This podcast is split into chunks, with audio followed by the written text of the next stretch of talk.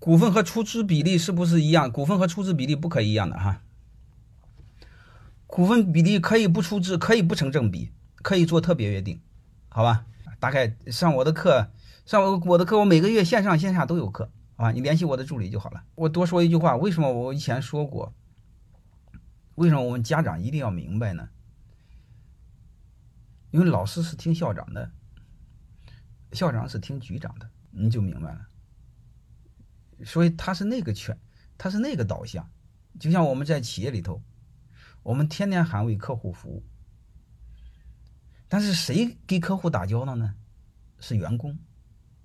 但是你会发现他，奶奶员工听谁的？听中层干部的。中层干部听谁的？听老板的。你能听明白了吗？所以这一帮鸟人，他对上负责，谁可能为客户负责呢？这不就是刚才说的，老师对校长负责，校长对局长负责，这么一个逻辑吗？什么时候是可以的呢？就是刚才我说的，我们这个组织体系改过来，老板对中层负责，中层对员工负责，员工才对客户负责，就是员工听客户的。中层听员工的，老板听中层的，这个体系改过来了。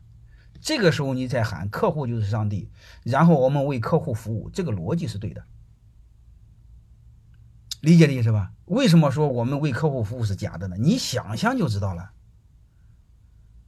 你你那有一个停车位，一边是一个是客户来了，一个是老板来的。我问你一句话：你们通常员工会给这个车位给谁？如果你的员工真敢给客户。不屌老板，你的企业才做做对，是一个逻辑。这个大家明白吗？就非常简单的一个事儿。我在泰山管理学院是开桑塔纳，接老师用奥迪，我们必须颠倒过来。如果不颠倒过来是不可以的。怎么颠倒过来？两个逻辑：第一，让你的员工都成为股东；第二个。就是刚才那个同学一直谈的阿米巴经营，就是我们组织一定不能用权力驱动，就自上而下的老板的权力驱动，而应该是自下而上的客户需求驱动，这个组织就有意义了。啊，如果学校是以学生的需求来驱动老师，老师来驱动校长，这是真学校，这才叫学校。其那就其他的能叫学校吗？权力之下只有奴才，权力之下是没有人格的，就这么个辩证的这个这个逻辑，好吧？哦，泰山管理学院不是啊，泰山管理学院是一个非学历高校，它虽然叫学院，你可以理解为简单的培训机构，你就可以理解为小的长江商学院，专门培养中小企业的老板，还有高管。就这么简单，好吧？主要的项目是股权，围绕的股权怎么做呢？怎么留着核心员工做股权激励？如果你企业做到再大到一定程度，怎么做顶层设计？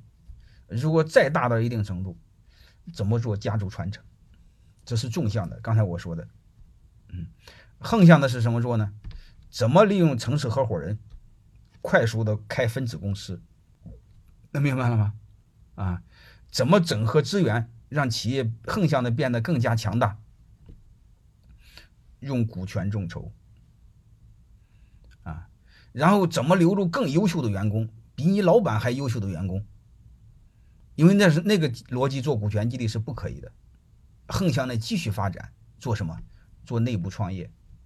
内部创业就是很和现在的很火的词儿就联系在一起，做平台，做生态，好吧？这是泰山管理学院主要业务，这是我做的，因为我没时间给你们做广告，业余时间你们自己补课就好了。包括我那段视频叫草根可以优雅，你们都可以去看看。